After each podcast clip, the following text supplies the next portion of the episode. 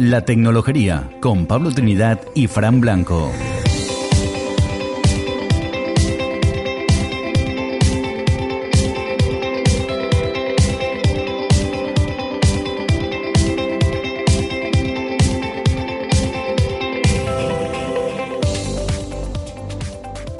Hola y bienvenidos a La Tecnología, un podcast en el que damos a conocer a empresas y personajes influyentes en el mundo de la tecnología y que se encuentran en nuestro entorno cercano. Os habla Pablo Trinidad y hoy al otro lado, aquí, al ladito mía, se encuentra no Fran Blanco, sino José María García. ¿Qué tal, José María? Muy buenas, ¿qué tal? Aquí estoy impersonando al gran Fran Blanco. No sé, Sí. no sé cómo, cómo, cómo lo haré, cómo podré llegar a ese nivel, pero bueno, pero que se pueda.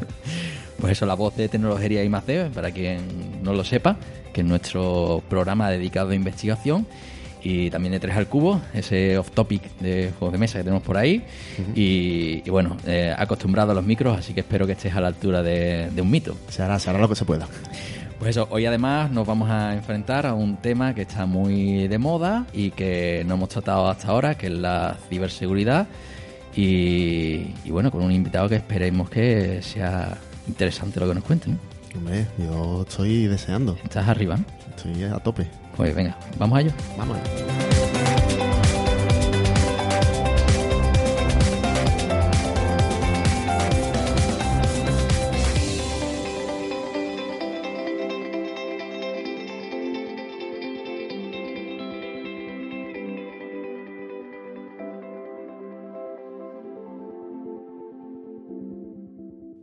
En este capítulo, Córdoba se desplaza a Sevilla y para va- vamos a aprovechar la ocasión para hablar con Fran Rodríguez, consultor de ciberseguridad de ITQ Latam.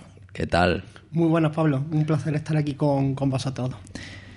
Pues bueno, eh, para empezar a meternos en harina tenemos siempre una pregunta culinaria y en este caso pues eh, algo tradicional que le solemos preguntar a la gente que, que trabaja en el extranjero y te voy a dejar a ti, José Mari, que te estrene. Efectivamente, pues bueno, la, eh, la pregunta sería, pues, cuando, cuando cruzas el charco, ¿no? Cuando, cuando viajas y tienes que, que ir hacia el extranjero, ¿qué, qué te llevas en la maleta que sabes que no vas a poder encontrar eh, en tu destino, ¿no? ¿Qué, qué comida echas de menos y que no puedes evitar tener que meter en la maleta para llevártela? Bueno, para mí esa respuesta es bastante sencilla, pero sin embargo, aún así no me la puedo llevar, que es el, el rico salmorejo cordobés, que por desgracia no me puedo permitir llevármelo para allá, pero sí es algo que he hecho bastante, bastante en falta, cuando sobre todo cuando voy para, para Latinoamérica. Pero bueno, también allí hay muy buenos platos, muy buena gastronomía, así que bueno, él no sustituye los platos de Córdoba,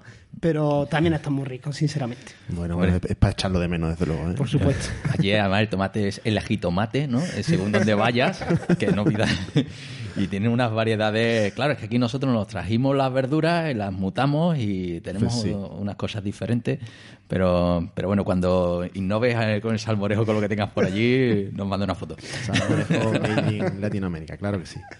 Muy bien, bueno, pues yo creo que podemos entrar ya en materia, ¿no? Y Sí. quizás la primera pregunta clave, ¿no? Es un poco conocer, pues, a qué te dedicas, ¿no? ¿Qué, qué es lo que hace un consultor de ciberseguridad, en este caso en- de ITQ Latam? Bueno, a día de hoy, bueno, trabajo con la empresa eh, chilena ITQ Latam desde hace ya aproximadamente tres años. Eh, trabajo para grandes cuentas, eh, sector bancario, sector hídrico, eh, sector energético.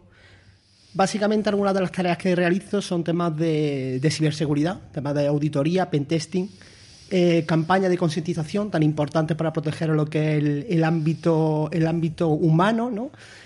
Campañas que van orientadas a que las personas se concienticen de aquellas amenazas que a día de hoy, pues, tanto a nivel empresarial como a nivel personal pueden, pueden sufrir. Evidentemente, como siempre digo, eh, no te puedes proteger de aquellas amenazas que no tienen ningún tipo de conocimiento.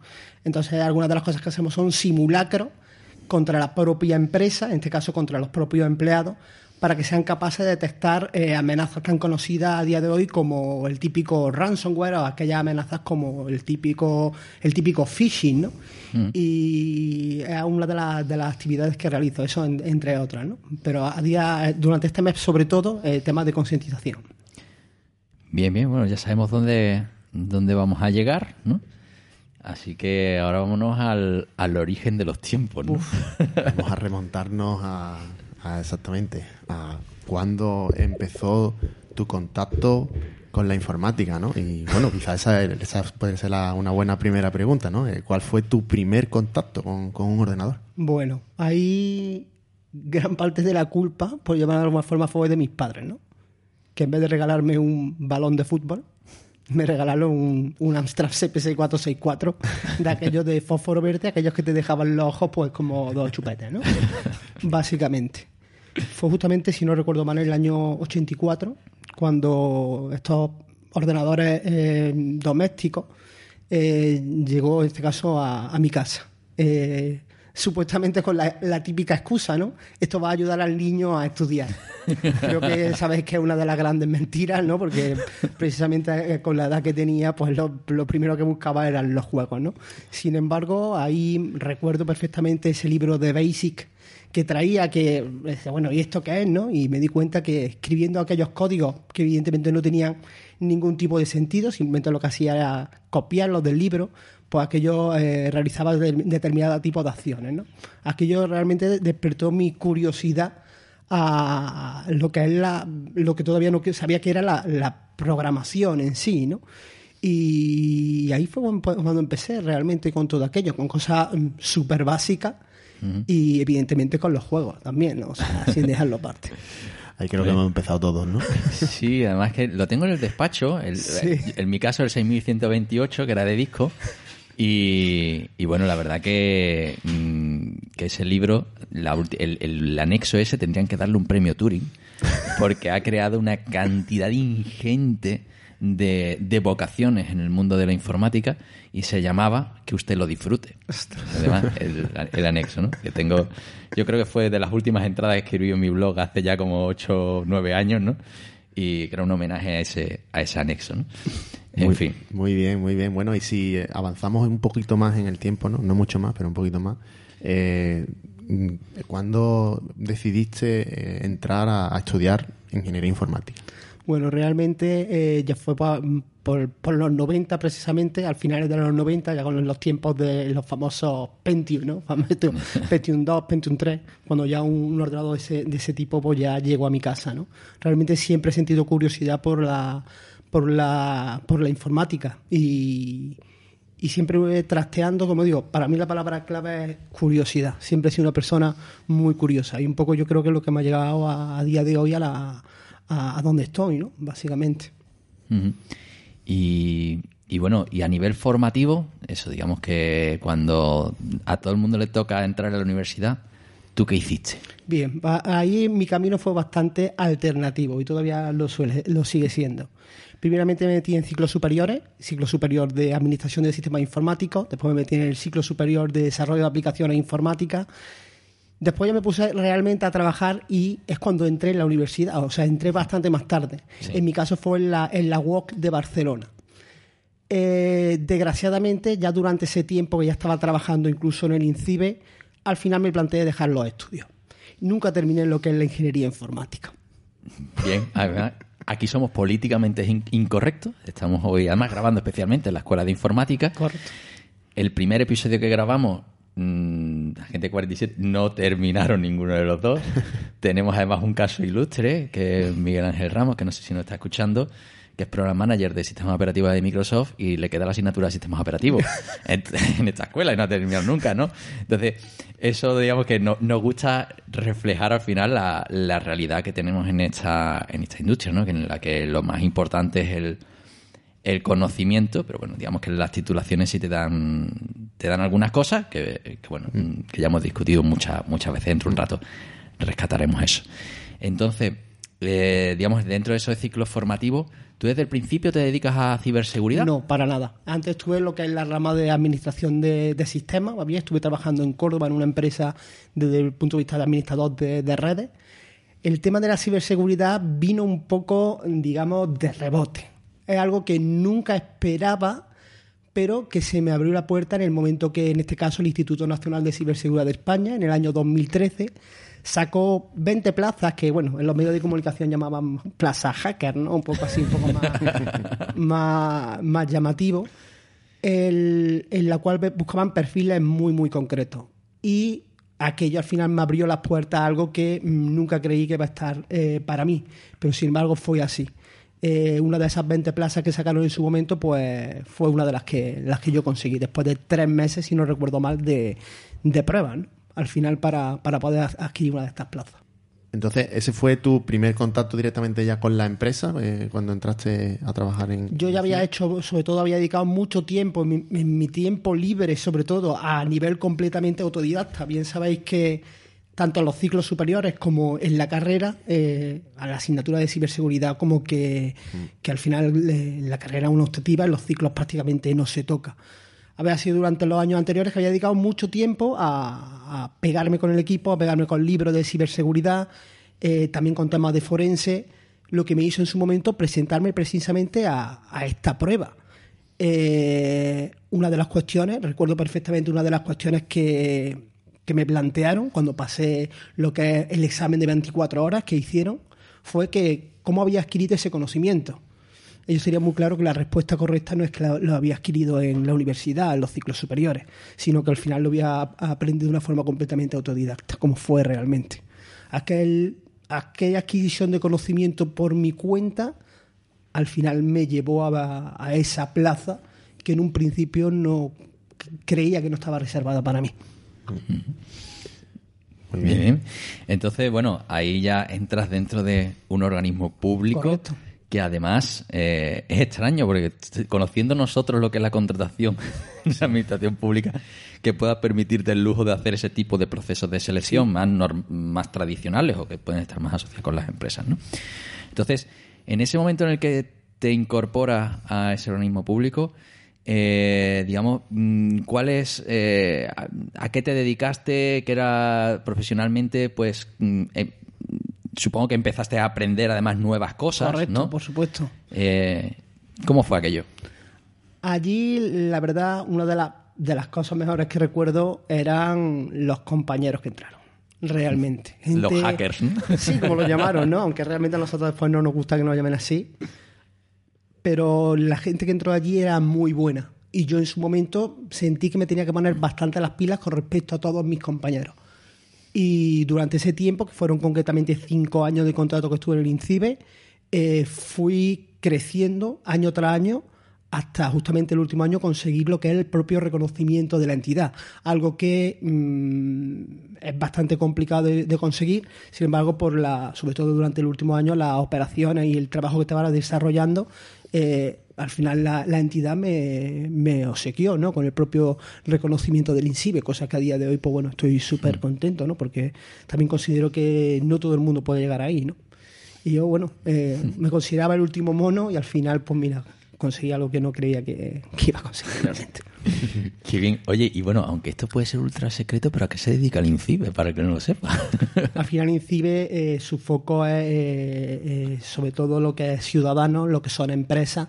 Bien, concretamente mi trabajo eh, durante esos años fue en do- dos diferentes. Una vez, eh, primero estuve en un departamento de ciberinteligencia. Una de las actividades que realizaba era el despliegue de honeypots a nivel nacional, ¿vale? para obtener inteligencia en base a la información que se recopilaba. Durante los últimos años, que para mí fueron los mejores, estuve en el departamento, lo que se llamaba el departamento de la lucha contra el ciberdelito y el cibercrimen. Al final yo era el recurso asignado a cuerpos y fuerzas de seguridad del Estado, a policía, a guardia civil, a otros organismos, sobre todo en temas relacionados con fraude, temas de ciberterrorismo, temas de explotación sexual infantil. Básicamente eran los temas que yo estuve tocando ese, ese tiempo.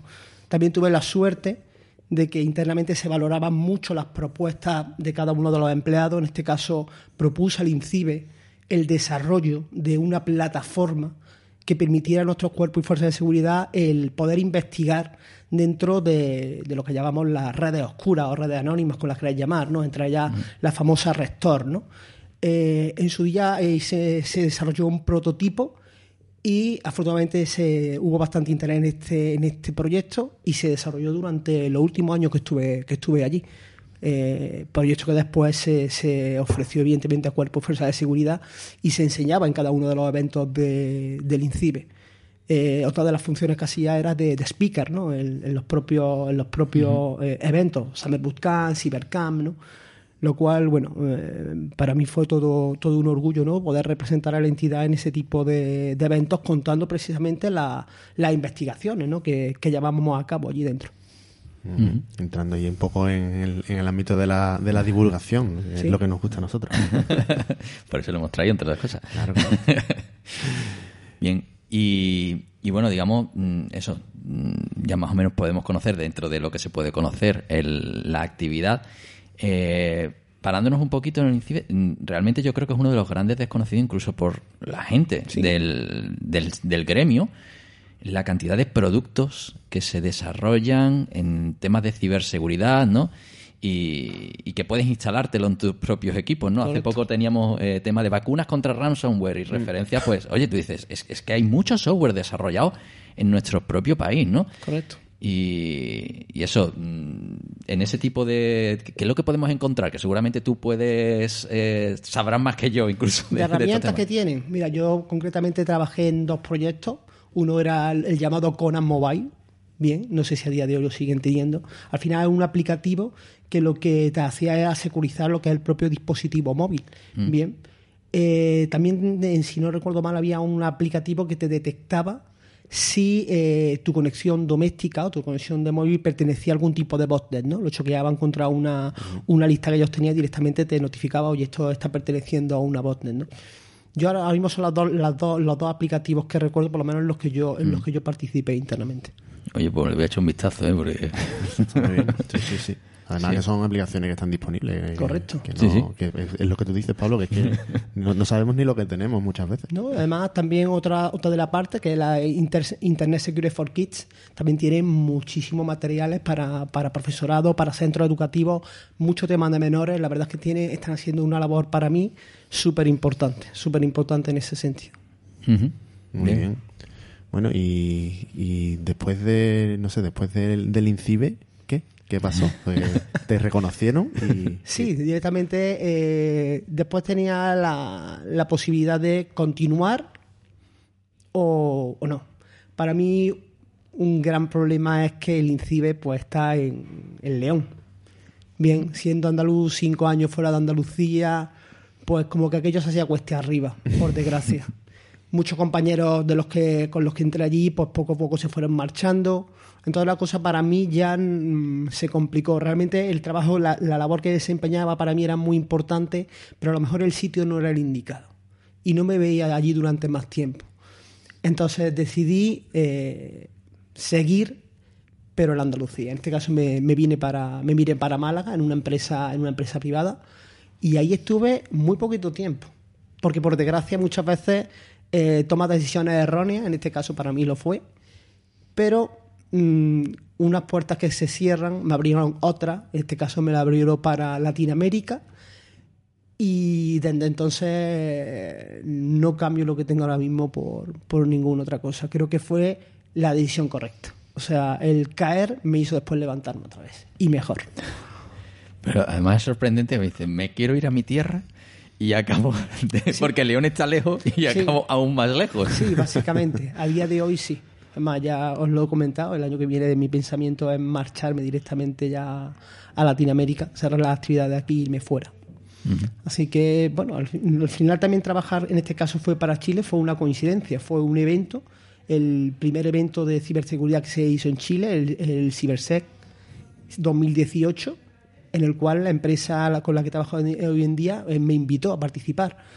Y ahí el CEO de la empresa eh, directamente pues me puso todas las condiciones idóneas como para que no me lo pensara mucho. Y a partir de ahí empecé a trabajar con ellos. Muy bien. Bueno, y, y bueno, y trabajando ahora mismo, entiendo que, como dices, te vas a mover hacia allá, pero ahora mismo estás en remoto. Todo en remoto. Ya después del tema de, de la pandemia que estamos viviendo, Encima, ¿no? más todavía. Realmente a mí eh, soy una persona de equipo, me- algo que sí echa en falta, ¿no? El tema del remoto, evidentemente, eh, te da unas cosas y te quita otras. A mí re- realmente no tener el compañero alrededor, no eso realmente me cuesta más. Pero afortunadamente nosotros, nuestro sector en este sentido, pues no se ha visto resentido, ¿no? Hemos podido seguir trabajando. Ya el año pasado tuve mucho trabajo, igual que este. Y, y bueno, te quita una cosa, pero, pero como te digo, te da otra, ¿no? Así que prácticamente ahora todo es remoto, aunque espero ya que el año que viene, sobre todo temas de congresos y tal, pues podamos poco a poco volver a retomar los presenciales, estar cara a cara de la gente, de la gente eh, prefiero muchísimo más lo que es tener al personal enfrente. Más que. Sí. Mm. ¿Y es seguro trabajar en remoto? Bueno, ahí, ahí podríamos estar un buen rato hablando. Tener en cuenta que con todo el tema este de la pandemia, muchas empresas se vieron obligadas a, eh, a abrir el teletrabajo a su, a sus empleados, a sus empleadas. ¿Qué ocurre? Como siempre, las prisas no son buenas. Muchas veces una cosa es dar esa funcionalidad y otra cosa es que realmente se asegura. Y muchas veces el tema de la seguridad no se patinó. ¿no? Entonces, bueno, ahí ya donde entran en juego un poco los ciberdelincuentes, ¿no? Un poco vieron que era una forma fácil de poder entrar en diferentes organismos, organizaciones y al final pues llevar a cabo sus acciones delictivas. Ahí está todo el tema del ransomware durante estos dos últimos años, ya no solo en España, sino fuera. O sea, ha sido un auténtico, una auténtica avalancha, ¿no? Eh, conexiones, ya sabéis, conexiones tipo RDP o conexiones eh, o dispositivos no securizados, contraseñas por defecto, llevan al final a que la propia empresa pues pueda, eh, empresa o organismo pueda al final ser atacada. ¿no? Mm. Bueno, entonces, ya que hemos hecho esa, esa cuña del trabajo en remoto, ¿no? hemos anticipado un poco, ya hemos llegado al trabajo principal, digamos, esta parte de Teculatan, pero sí que tienes una. Eh, supongo que a raíz de toda esa formación con el INCIBE, que estás en todos lados dando charlas. Sí, básicamente. Eh, durante estos últimos años eh, he participado en los, congresos de Policía Nacional, en este caso, para mí uno de los mejores eventos que hay ahora mismo, el, el Cyberwall eh, no solo he participado en su evento, sino que he participado con gente de policía, ¿no? En su propio, en su propio evento. En este caso, en el, si no me equivoco, en el año 2019 fue el primer evento y fue en la, en la Academia de Policía de Ávila, en la cual eh, tuve la suerte de dar eh, con, para mí, una, una persona muy importante dentro de Policía Nacional, Manuel Guerra, un taller relacionado precisamente con, con redes anónimas, con Tor, y también lo que es una, una charla también durante el año pasado, ya el 2020, en el cual ya no se pudo hacer por el tema de la pandemia, también participé y en este caso el número de alumnos ascendió a 40.000 alumnos, ya no solo de España, de Europa y de Latinoamérica, ¿no? lo cual, pues bueno, eh, curricularmente para mí es súper interesante. Eh, afortunadamente también eh, el trabajo desarrollado durante estos últimos años también me ha permitido ser formador del, del mando conjunto de ciberdefensa de España, ¿no? cosa de lo cual también estoy tremendamente orgulloso ¿no? que al final eh, el Ministerio de Defensa pues contara conmigo ¿no? para la formación de sus propios efectivos. Con respecto a Latinoamérica, eh, desde SESIR gubernamentales a Fiscalía de Colombia, por ejemplo, Policía de Colombia, Policía de la Ciudad de Argentina, eh, siempre moviéndome un poco en ese ámbito, ¿no? que es donde realmente yo me siento cómodo. Así que, bueno, en ese sentido, súper, súper contento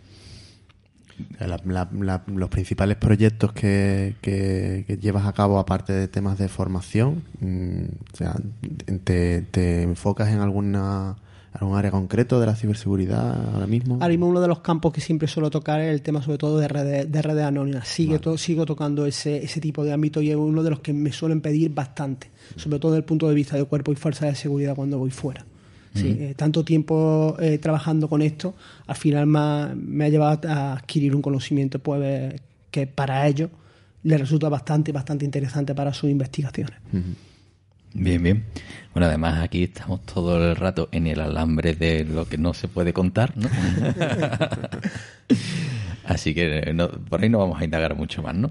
Lo que sí vamos a, meternos un poquito en, en, harina, ¿no? De qué es lo que podemos aprender de ti, un 101 de seguridad, como lo llamamos, ¿no? Ese curso básico, ¿no? Pero claro, aquí ha soltado algunas palabrotas, ¿no? Es decir, alguien que seguramente haya gente que no sepa lo que es una red anónima. Por ejemplo. ¿No? Que, bueno, yo me, sorprendió mucho que el IRC de repente era la dark web, ¿no? y yo encontré mi primer trabajo ahí, ¿no? Y era legal. Bueno, bueno, era legal, ¿no? en el año 96, ¿no?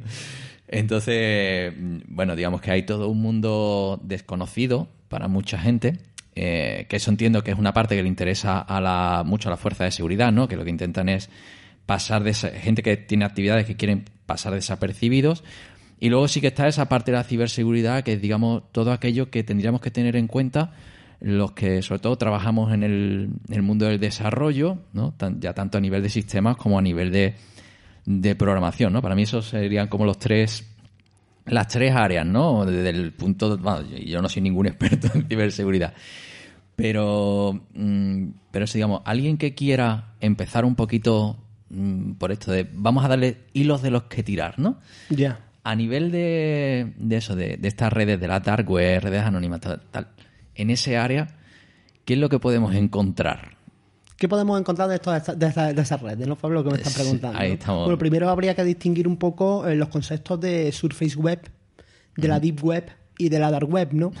Eh, por desgracia, muy- mm, siempre que trato estos temas y sale lo que es el propio concepto de Deep Web, Dark Web, siempre se relaciona con actividad delictiva. Siempre. Sí. ¿Vale? Eh, no tiene realmente por qué ser así, aunque evidentemente creo que todos conocemos qué tipo de actividades se llevan a cabo dentro de, de estas redes. Pero eh, el cibercrimen no solo opera en estas redes, mm, también no puede ocurrir directamente en la, en Surface Web, ¿no? Que realmente la Surface Web es aquella Internet que al final eh, usamos en nuestro día a día, en nuestro trabajo, en nuestras actividades. Son todas todas aquellas páginas web eh, que al final están indexadas por los principales buscadores. Eh, y no solo hablamos de Google, que siempre hablamos de buscadores de Google, ¿no? Eh, evidentemente es el más conocido, pero no es el único. Todo eso al final lo que se llama esa Surface Web, ¿no? Toda esa parte que está indexada por estos buscadores. Después tenemos la parte de Deep Web, que es aquella parte que no está indexada, pero sí es accesible. Por ejemplo, nuestra, nuestra dirección, nuestros, nuestros propios correos electrónicos, ¿no? Al final nosotros para entrar a nuestro correo electrónico tenemos que eh, eh, meternos la au- autenticación, nuestro usuario, nuestra contraseña para poder acceder a esa información. Esa información que no está eh, indexada se considera lo que es la, la llamada eh, Deep Web. Imaginaros que eh, nuestros correos electrónicos, o sea, el contenido de nuestros buzones estuvieran indexados por Google, ¿no? No sería algo, algo normal. Hombre, eso es Gmail, ¿no? Eh, Internamente al menos está indexado. también os digo que por desgracia, y os lo digo ya un poco con conocimiento de algunas investigaciones que he hecho últimamente, hay empresas que tienen servidores, en este caso servidores Exchange, que tienen eh, sus direcciones de, de correo, eh, correo electrónico, información de ese, de ese servidor expuesta a Internet. O sea, ya no forma parte de esa llamada deep web, sino ya está dentro de la surface web. Eh, ¿Por qué ocurre? Muchas veces por malas configuraciones, no algo normal, pero como que me lo he encontrado y por desgracia este, este durante el último año me lo he encontrado varias veces. Decimos, pero bueno, ¿esto, esto qué hace aquí, no? Eh, por otra parte está la, la llamada dark web, aquella parte que, que no está indexada y que es accesible mediante determinados clientes. Aquí tenemos diferentes redes, diferentes darknet, como la Freenet, Ceronet y, y 2P y la más conocida y ampliamente utilizada, la, propia, la propia Rector, ¿no? Eh, al final para acceder a Rector y cualquiera de las otras hace falta un cliente concreto. En este caso, siempre que hablamos de la Rector, hablamos de- del navegador Tor Browser, ¿no? aunque no es el único con el que se puede, se puede acceder. Como digo, al final la Rector no fue creada para, para al final para que los criminales llevaran a cabo sus actividades delictivas, ¿no? Fue una red creada para que aquellas personas que necesitaban privacidad y anonimato pudieran usar esta red. ¿Qué es lo que ocurre? Que desgraciadamente la otra cara de la moneda es la realización de aquellas actividades que ya conocemos a día de hoy, ¿no? Pero como decía antes, eh, hay algunas actividades que no solo ocurren en esta red anónima, sino que también nos lo podemos encontrar en aplicaciones que tenemos en, en- en nuestro día a día, eh, aplicaciones en nuestros móviles, como en- puede ser Telegram o puede ser WhatsApp, ¿no? Así que actividades delictivas, si pensamos que solo se desarrollan en esta, en este tipo de redes, vamos completamente equivocados. Hombre, eh, es un vivero, pero, pero bueno, será por actividades delictivas que hay también, en, es decir, de, de tiendas online falsas, por, Por ejemplo, supuesto. que están creciendo, que es, mm, cualquier producto además que está sin stock, te lo replican y es una y otra y otra. ¿No? Es decir, ahí no, no hace falta irse a las profundidades. No, no, por supuesto que no. Para Es encontrar el más, abismo. Hace tres años estuve en una investigación concretamente en dominios españoles, lo- los puntos es, Mm. en el cual un 2% de dominios españoles estaban realizando actividades delictivas, robo de tarjetas de crédito. Es una, una investigación que en su día eh, en el CyberCan, si no me acabo de, del año 2018, presentamos, ¿no? Decimos, tenemos aquí un alto porcentaje de dominios españoles que están realizando ese tipo de actividad delictiva y no tiene nada que ver con la, con la llamada de web. Son páginas al final que están dentro de nuestro top level domain, ¿no? Y nos, realmente era bastante sorprendente que todo eso estuviera ahí, ¿no? Sí, además que hace una semana, me parece, mi bbva.es o algo así. Joder, si es que es un phishing de, libro con un dominio.es descaradísimo, ¿no? Sí. Y, sí, yo creía que había un poco más de control en el registrador de dominio. en fin. Bueno, bueno. Em, bueno, y, entonces, no sé, podemos, quizás pasamos ya a un poquito más adelante, ¿no? A, hablar un poco de, cómo podemos llegar a, este ámbito. Hoy vamos a hacer un, poco de, esta fusión, de, la, de esta parte, ¿no? Mm. Con el cómo otros pueden llegar hasta aquí, ¿no? Es decir, siempre tenemos esa sección de, eh, de dar hilos de los que tirar, ¿no? Correcto. Entonces, bueno, ya digamos que ahí estamos a un nivel de, de redes, ¿no? Pero luego dentro de esas redes hay una la, capa de seguridad, ¿no? Eh, digamos que, tenemos como dos visiones, el que, el que quiere romper la seguridad y el que quiere crear la seguridad, ¿no? Entonces, para alguien, vayámonos primero a lo fácil, alguien que está construyendo algún tipo de solución, eh, ¿qué es lo que tiene que tener en cuenta a la hora de, de eso, de exponerse en estas redes? Aquí se habla desde el punto de vista de desarrollo, hay que tener muy en cuenta el tema de, del desarrollo seguro, ¿no? al final hacer aplicaciones que sean completamente, estén securizadas, ¿no? Un poco lo hablábamos antes, el tema de, por ejemplo, de que todos los parámetros eh, estén, estén sanitizados para que no pueda al final incluir ahí nada que pueda, que pueda al final romper el aplicativo. Muchas veces, por desgracia, el tema de la seguridad en el propio desarrollo pues no se tiene en cuenta. Después no, mm. nos encontramos eh, cosas como las que nos encontramos a día de hoy, que por desgracia me encuentro muchas veces en la en la auditoría que al final el aplicativo pues mm, en ningún momento se ha tenido en cuenta en lo que es la, fase de securización y al final la aplicación pues, pues peta por todos los sitios. En muchos casos incluso exponiendo la propia información, ¿no? Eh, vulnerando lo que es la propia confidencialidad de la, de la propia información, teniendo en cuenta eh, los problemas que, puede tener la, propia entidad, ¿no? Al final a la cual se le filtre toda esta, toda esta información, ¿no? Claro, ahí tenemos pues las clásicas técnicas del SQL injection, Por ejemplo. cuando habla de sanitizar, ¿no? que la palabra eh, inglesa, por ejemplo en WordPress sí que existe toda esa API eh, para evitar pues introducir símbolos que luego cuando los muestres en pantalla pues se correspondan con HTML, con un JavaScript, ¿no? Y al final que tú subiendo unos inocentes datos a la plataforma entras y puedes tener acceso a, datos de otros usuarios. por ejemplo se ponen a minar Bitcoin con tu browser y te das cuenta. Eso que, empieza el ventilador del portátil a echar fuego y tú dices, ¿qué estoy haciendo? Si únicamente he entrado en... Pues ahí lo tenemos, ¿no? Entonces, bien, digamos que el, que programa tiene que, ser un poco pensar en que los datos eh, sean, digamos, ser un principio de programación defensiva. ¿no? También. Es decir, eh, asumir que todo va a fallar, no que todo está, está bien. Correcto. ¿no? Y eso para el, para el que va a desarrollar. Luego hay una parte de comunicaciones, ¿no? También entiendo eh, que en esa parametrización, esa configuración de la, de las redes, pues yo ahí soy, estoy absolutamente pez, ¿no? pasamos de la parte dev a la parte op. Exacto, ¿no? De operaciones. Eh, ahí qué es lo que tiene que tener en cuenta alguien que está trabajando en ese sector? Al final, eh, cualquier tipo de aplicativo que puedas colocar en Internet que esté expuesto, evidentemente tiene que estar también eh, securizado, ¿no? O por lo menos tener todas las, medidas de seguridad que, el propio dispositivo eh, eh, implemente, ¿no? O que, o que lleve. muchas veces también nos encontramos determinadas plataformas que por errores de la propia configuración pues también exponen, exponen los datos. Puedo contar un caso concreto del año pasado, de, en este caso una clínica bastante importante, extranjera, en la cual por, no tener bien securizado lo que es la propia plataforma estaba exponiendo eh, los, expedientes médicos de, todos sus clientes. ¿no? Imaginaros eso, eh, que sea el malo el que se dé cuenta y al final ponga estos datos en el, mercado negro. ¿no? Al final todo aquí todo se compra y se vende y por desgracia estas son cosas que nos encontramos con más, más asiduamente de lo que lo que nos gustaría no pero es lo que muchas veces no se llevan a cabo tampoco ningún tipo de auditoría sobre la propia plataforma que se está exponiendo.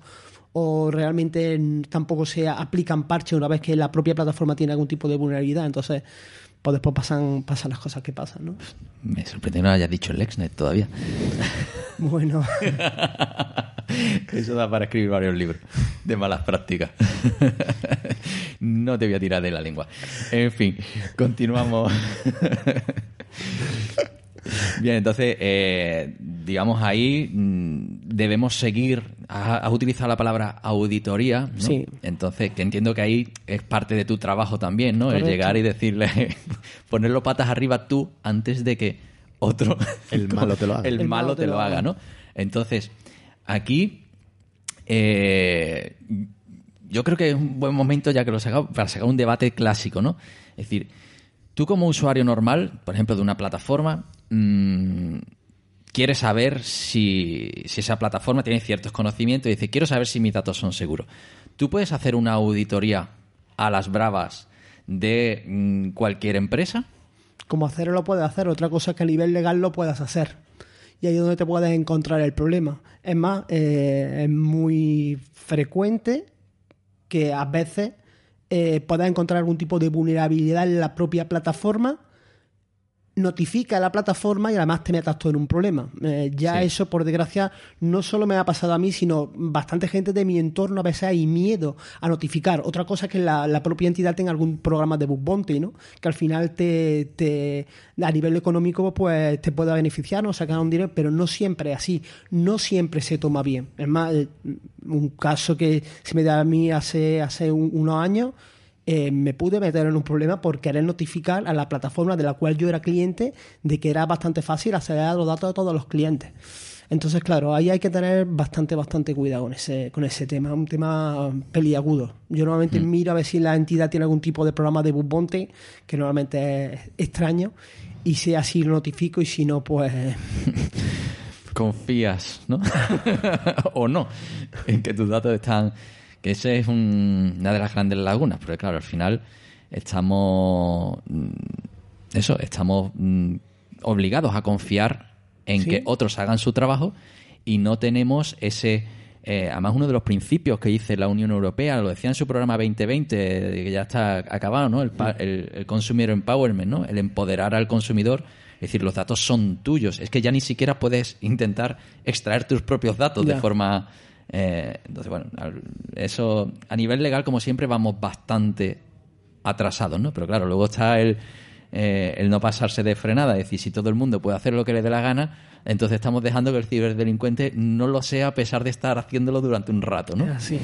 Por ahí podemos encontrar multitud. Bueno, es es raro el día que no hay algún tipo de filtración de servicios Sí. en los cuales nosotros confiamos no solo nuestros usuarios, nuestras contraseñas, otros datos más, por ejemplo, datos bancarios, en los cuales al final por una vulneración de la plataforma, una mala configuración, por la razón que sea, esos datos al final quedan expuestos. Este año en España había una gran filtración de una compañía que, que vende teléfonos móviles y gran parte de la población eh, aparece en ese tipo de filtración. Lo- No solo su número de teléfono, sino otros datos relacionados, ¿no? En algunos casos también había temas de, de tarjetas de crédito, ¿no? ¿Qué hacemos con eso? ¿Para qué van a usar los cibercriminales ese tipo de información? Pues bueno, yo creo que más o menos ya lo sabemos, ¿no?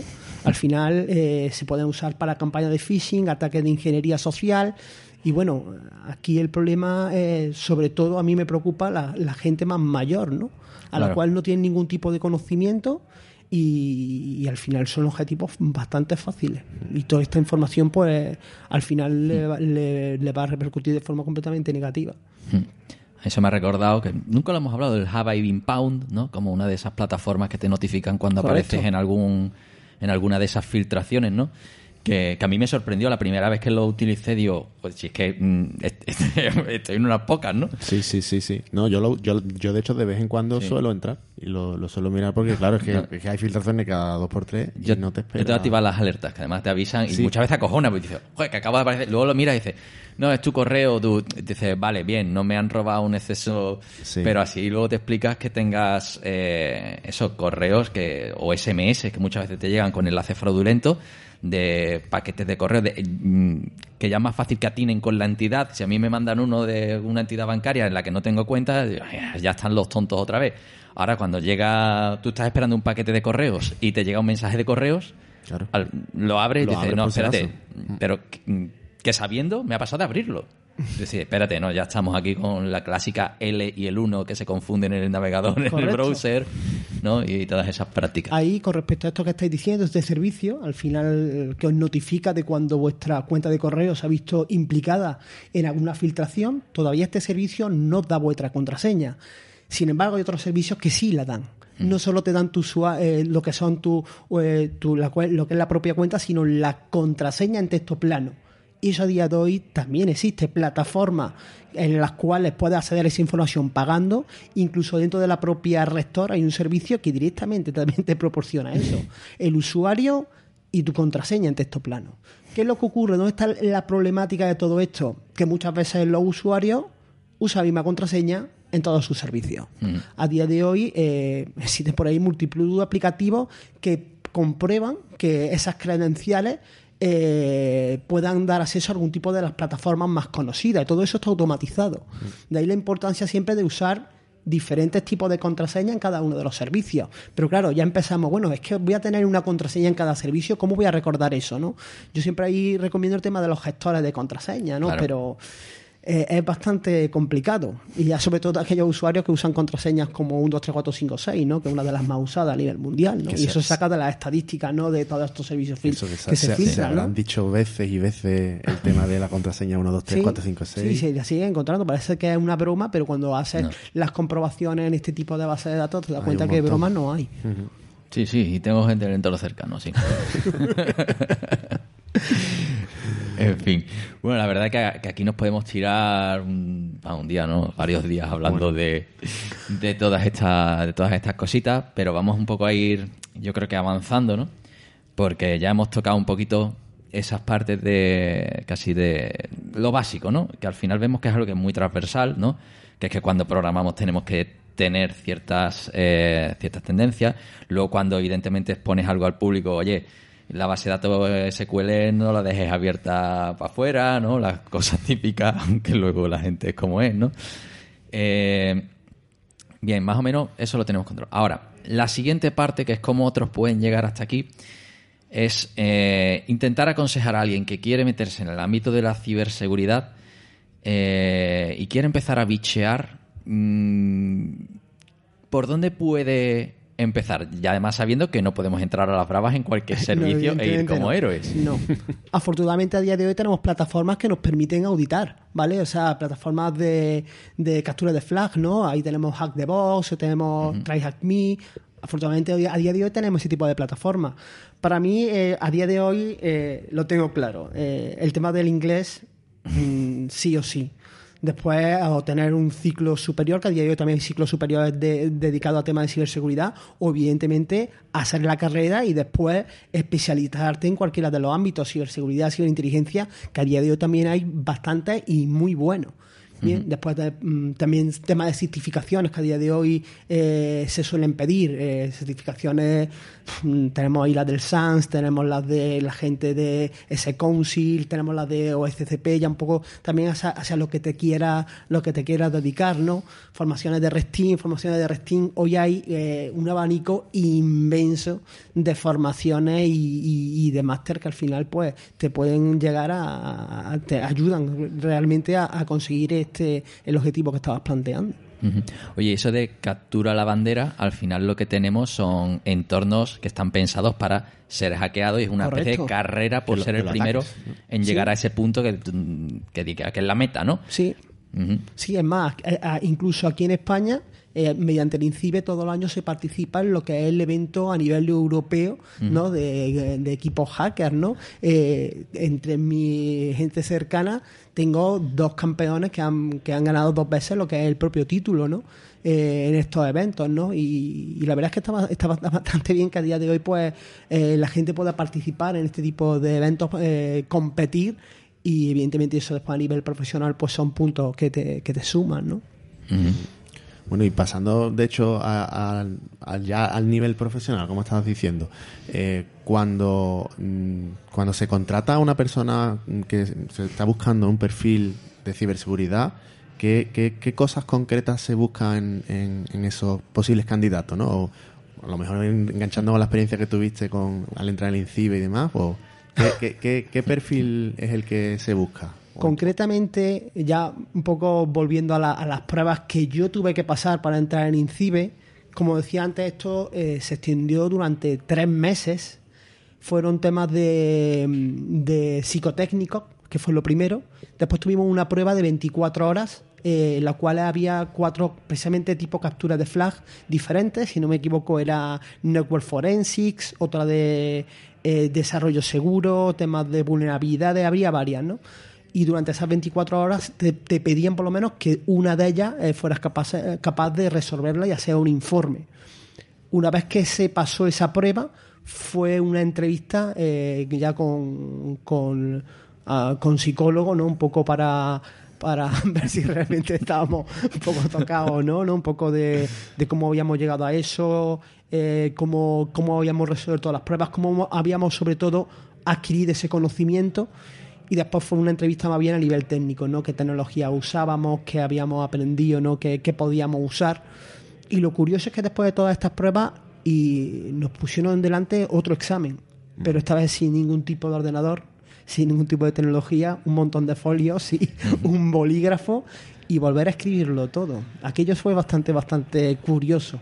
Por lo menos son las pruebas que yo en su día, en su día pasé. A día de hoy en la empresa, bueno, pues sobre todo el tema de la formación, la experiencia previa que tenga, el tema de las certificaciones. Muchas veces en determinado tipo de licitaciones piden que la persona que se contrate tenga la certificación X, eh, o la formación Y, y algo que también pues que se valora bastante, como he dicho antes, temas de SISP o SCP, CH, formaciones de SANS, eh, temas de la ISO 27001, ahí ya depende un poco ¿no? de lo que esté buscando la propia empresa.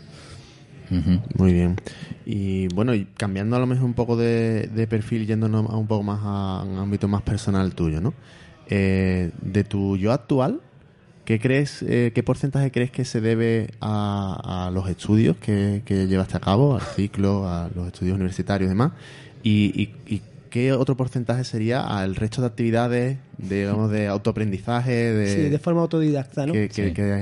Con respecto al tema de ciberseguridad, eh, prácticamente todo ha sido de forma autodidacta.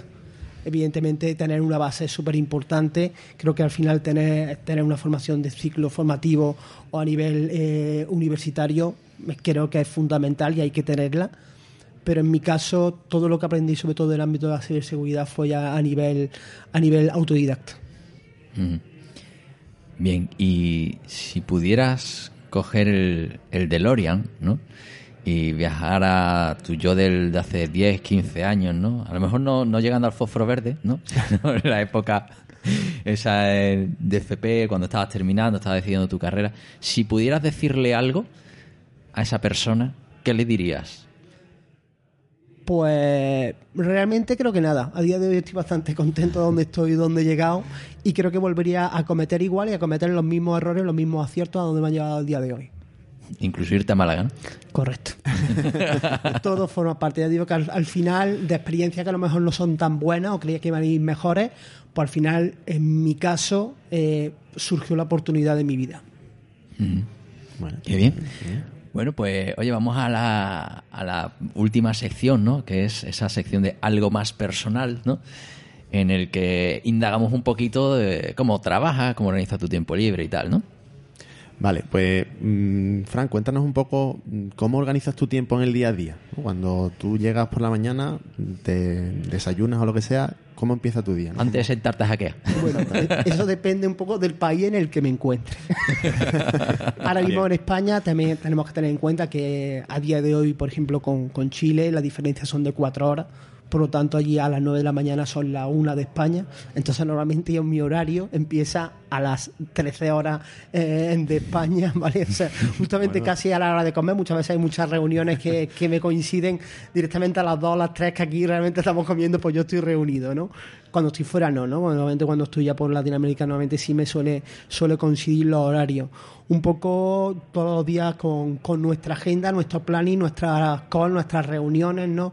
Todo súper súper coordinado para al final no fallarle a ninguno de nuestros clientes y ahí eh, afortunadamente eh, el equipo que tengo es un equipo súper competente, también el, responsable que a día de hoy tengo en, en IT pues bueno, para mí es de lo mejor que podía encontrar. Afortunadamente también mi profesional me he encontrado a gente muy buena, no jefes como tales, para mí líderes, que al final la persona que busca que esté eh, por encima de ti en la cadena, ¿no?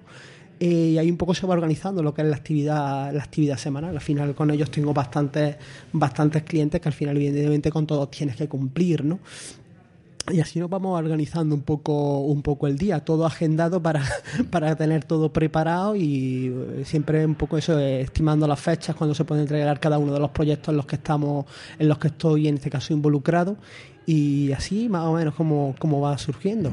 A días mucho, a días, algunos días bastante saturados, otros días menos, pero bueno, al final eso forma parte del propio trabajo. ¿Y personalmente tienes algún tipo de sistema concreto de, productividad para precisamente evitar esos días que están más agobiados? Ten en cuenta con el tema del teletrabajo, eh, sobre todo al principio, eh, es un poco, eh, fue un poco complicado, ¿no? El, porque al final estás en tu casa y en tu casa pues hay muchas otras otras cosas que al final te llaman, sobre todo si estás en la habitación y tienes la cama al lado, pues eh, dices, joder. Entonces es complicado, no tienes que ser consciente que al final, eh, aunque estés en tu casa, estás en tu horario de trabajo, tienes que responder a las llamadas y sobre todo eso, tener, eh, estar muy concientizado de que, de que al final estás currando, no estás de vacaciones, ¿no? Eh, y como digo, al principio eso a lo mejor fue un problema, a día de hoy no. ¿no? intento no, no caer en, otras tentaciones dentro del propio horario, horario laboral ¿no? y al final cumplir con las obligaciones que, que, me, tengo asignadas. O sea, foco personal y, ya está ahí. Hombre, levantándote a la una, ¿no? es fácil, es fácil. no, ahí el problema muchas veces, eh, eh, a lo mejor, en, algunos, en algunos casos, está a lo mejor dando una, una charla a las, a las 11 de la noche, ¿no? es un poco complicado. Pero bueno, al final, unos cafés y hacerlo lo mejor posible, ¿no? Dar un poco a, los clientes lo que, lo que al final esperan de ti, ¿no? Oye, bueno, siempre hacemos aquí una, una pregunta relacionada con el, con el concepto de éxito, ¿no? Pues normalmente en los en todos estos podcasts, en los que se hacen entrevistas, pues se suele traer a gente eh, que tiene una aura de éxito, ¿no? Nosotros tenemos una visión mucho más simplista de todo esto, ¿no? Que al final la gente que tiene éxito no es que esté forrada, que haya vendido su startup, que haya hecho un éxito, ¿no? sino que es gente capaz de encadenar una serie de días buenos, ¿no? En su ámbito. Entonces, desde ese punto de vista, ¿cuándo dices tú, hoy ha sido un día bueno? Bueno, un poco cuando se cumplen todas las. cuando se realiza todo el trabajo y se cumple con las expectativas, eh, no solo mías, sino también de, evidentemente, de los clientes, de los que esperan, de los que esperan de ti o del servicio que al final han contratado contigo, ¿no? Para mí, al final, eso es, el éxito, ¿no?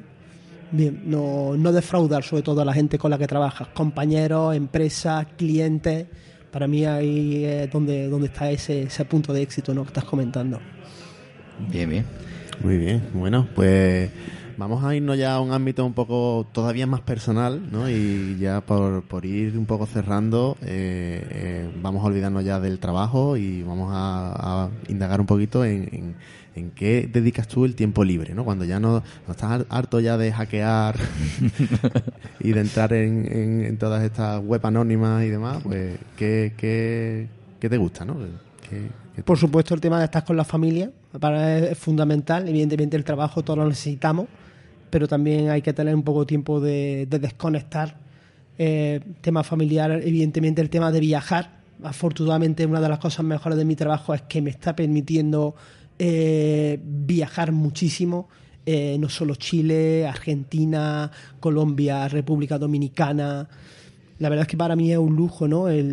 con el tema del teletrabajo, de que a día de hoy pues, pueda estar trabajando aquí en Córdoba o pueda estar en Málaga o en cualquier playa, ¿no? Y eso es algo que a día de hoy mm, no cambiaría absolutamente por nada. No, el tema ya de trabajar en forma presencial en una oficina para mí a día de hoy sería muy complicado volver a volver a volver a eso. No, a día de hoy eh, al final eh, eh, depende de dónde esté aquí donde estoy trabajando. Mi trabajo está donde en ese momento yo estoy, vale directamente. también el tema de deporte, me encanta. después de muchas horas ahí delante del ordenador, muchas veces necesito liberar la cabeza y me pegar unos cuantos golpes al saco de boxeo, ¿no? Por ejemplo, o hacer artes marciales, que es lo que, lo que también he hecho durante toda mi vida, ¿no? O sea, al final es un poco esa desconexión que se necesita muchas veces por el propio estrés de la propia, de la propia actividad, ¿no? Hay días muy buenos, pero hay días que son bastante complejos y necesito de alguna forma de hacer ese desfogue, ¿no?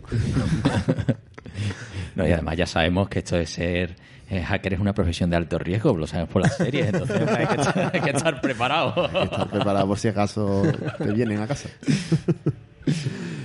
muy bien, muy bien. Y... Bueno, eso, y, siempre la, la, última pregunta que hacemos, que es la pregunta cultureta, ¿no? En ese tiempo libre eh, lees, ves alguna serie, algo así que tú digas, mira, lo último que he visto, algo que me quisiera recomendar, o, libros técnicos, si ya nos ponemos aquí enfermos bueno, si nos ponemos ya con, los libros técnicos, sí, suelo, suelo leer bastante, suelo leer bastante. Eh, sobre temas de, de series, bueno, al final ahí eh, suelo empezarla, lo que no suelo es terminarla, ¿vale? Porque mm, termino bastante aburrido, ¿bien? Eh, el tema de Netflix, HBO, no Disney Plus, pero como digo, eh, empiezo con mucha ganas las series, pero otra cosa es que las termine y desafortunadamente últimamente creo que no termino Ninguna. Empiezo muchas. Eres más de miniserie. sí, eh, prefiero, prefiero la miniserie a la serie esta de, de, bastantes temporadas. Entonces no eres completista, ¿no? No. Últimamente, ya te digo, con la serie me defraudan bastante y, suelo empezar con mucha fuerza, pero igual que empiezo, termino rápido, por desgracia. De, chico no completaste ni un álbum de cromo entonces, no, Yo, creo que, yo creo que ninguno, no, no, recuerdo, no, yo creo que Yo creo que es un perfil común a, a los que ven series, ¿no? Lo tengo que ver entero para, sí, sí, para ver si mejora también, que tú directamente le doy otra oportunidad, ¿no?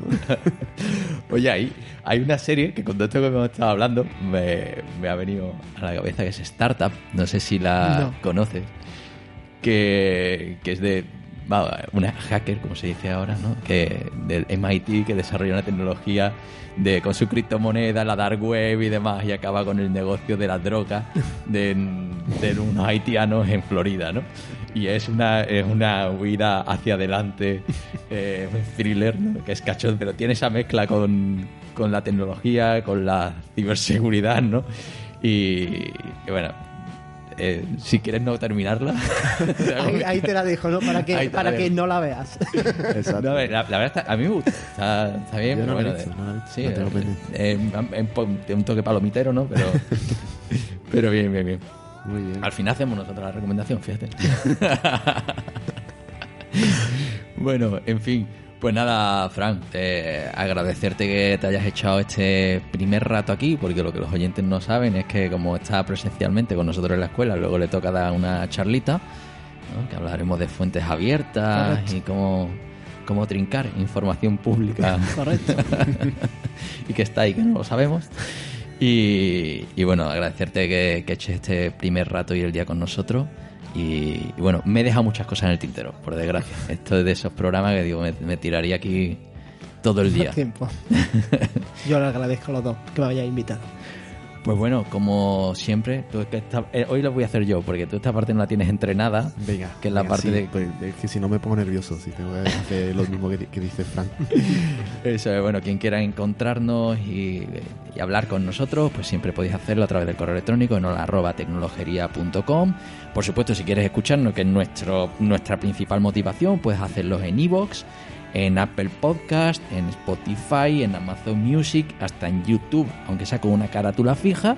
¿Vale? Si eres de esos enfermos que escuchas podcast en YouTube, pues ahí estamos también. Por supuesto, en nuestra web, tecnologería.com. En esa web, donde abajo a la derecha aparece un enlace al canal de Telegram, por si quieres entrar ahí y hablar con, con nosotros directamente o el resto de oyentes. Y en redes sociales, en Twitter y en Facebook, como Tecnologería. Eh, me ha salido bien, ¿eh? Muy bien, perfecto. Ni que lo hubiera montado yo. pues nada, pues seguimos nuestro viaje en esta undécima temporada.